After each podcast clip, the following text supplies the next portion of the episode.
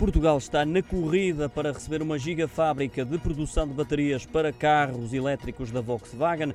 A Espanha e França também estão na luta por uma fábrica que deve estar concluída em 2026, avançaram a Reuters e a Bloomberg.